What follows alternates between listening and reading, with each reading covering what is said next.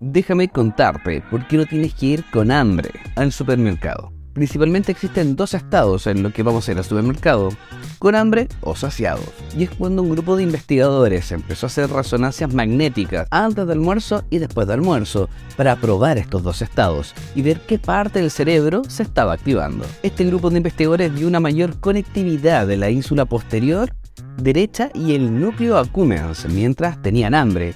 Eso significa que el cerebro iba a entregar una mayor recompensa cuando iban a tomar el alimento. Y el cerebro te iba a premiar más con felicidad y diferentes tipos de estímulos al elegir cosas más ricas.